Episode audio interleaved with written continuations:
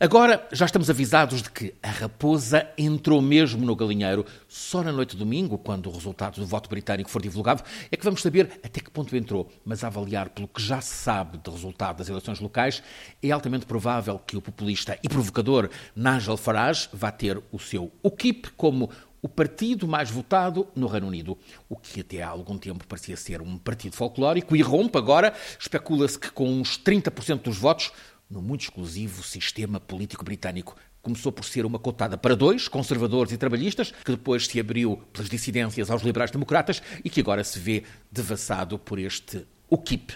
É facto que Farage, o líder carismático deste partido, não é propriamente um Le Pen. O UKIP não é uma frente nacional. O UKIP é o partido de um rosto, ele, Nigel Farage, e esse é o rosto de um homem cujo discurso parece ter uma só ideia: não à União Europeia. É um discurso que tem lá dentro, é facto, sinais xenófobos, como ficou à vista nos debates da campanha britânica, mas o que move Farage, o seu combate, é o sistema europeu pôr a Grã-Bretanha fora dele e não propriamente o ódio aos outros. O KIP irromper na frente das eleições britânicas parece um terremoto. Talvez não seja. De facto, nada de substancial vai mudar no imediato no Reino Unido, até porque o sistema eleitoral britânico está desenhado para favorecer os grandes partidos tradicionais. Mas, não sendo um terremoto, é um abanão e sério a avisar para a entrada em força na Europa do Tea Party que parecia deixado de lado nos Estados Unidos. Vai ser preciso analisar com atenção os resultados das eleições em pelo menos uns 10 dos 28 países da União Europeia. Países onde o voto populista, nacionalista ou extremista tende a ser forte ou muito forte. À cabeça, a França, onde a Frente Nacional de Marine Le Pen tende a ser o primeiro partido, com uns 25% dos votos. Em Itália, o centro-esquerda aí está a recuperar fogo e vai mesmo ganhar as eleições, mas o populismo do Movimento 5 Estrelas prepara-se para ter 25% dos votos e o nacionalismo xenófobo da Liga do Norte eh, volta à casa dos 5%. Na Dinamarca, o Partido Popular, direita extrema, também tem prometidos uns 25% na Dinamarca. Na Áustria, o FPO. Na Hungria, o extremismo neofascista do Jobbik tem em ambos previsões de à volta de 20%,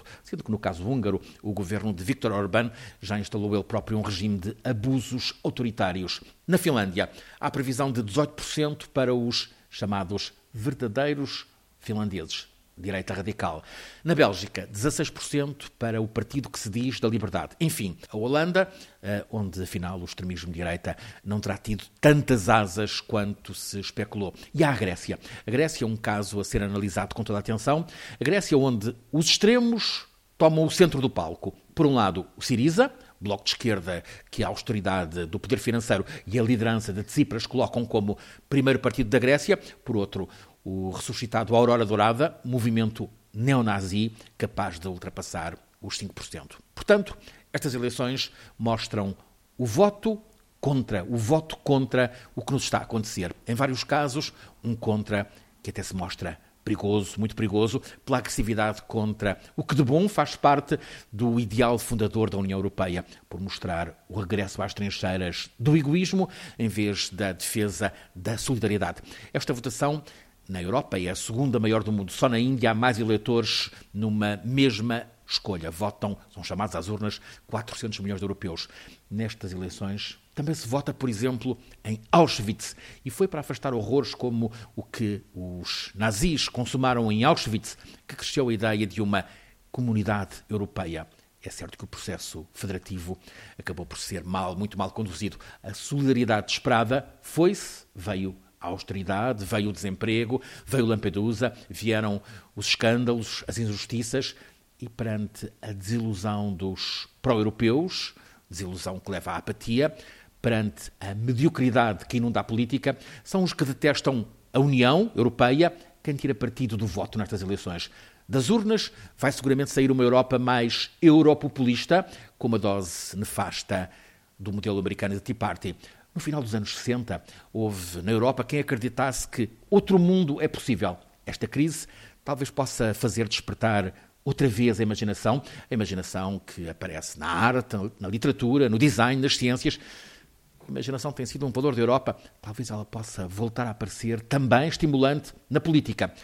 No Festival de Cannes, os belgas Dardenne mostraram um filme que é um retrato desta Europa de hoje. Um filme em que A excelente Marion Cotillard é uma Sandra, tenaz, uma Sandra de combate, casada, dois filhos, está à beira do despedimento do trabalho onde ganha mil euros por mês. Sandra tem um fim de semana, um fim de semana apenas para tentar a solidariedade que lhe salva o emprego. Ela percorre, ao longo desses dois dias e uma noite, um subúrbio de Liege, a pedir aos companheiros de trabalho na empresa Soval que decidam evitar o seu despedimento. Para isso, têm de abdicar de um suplemento no seu salário para completar os tais mil euros impostos pelo patrão.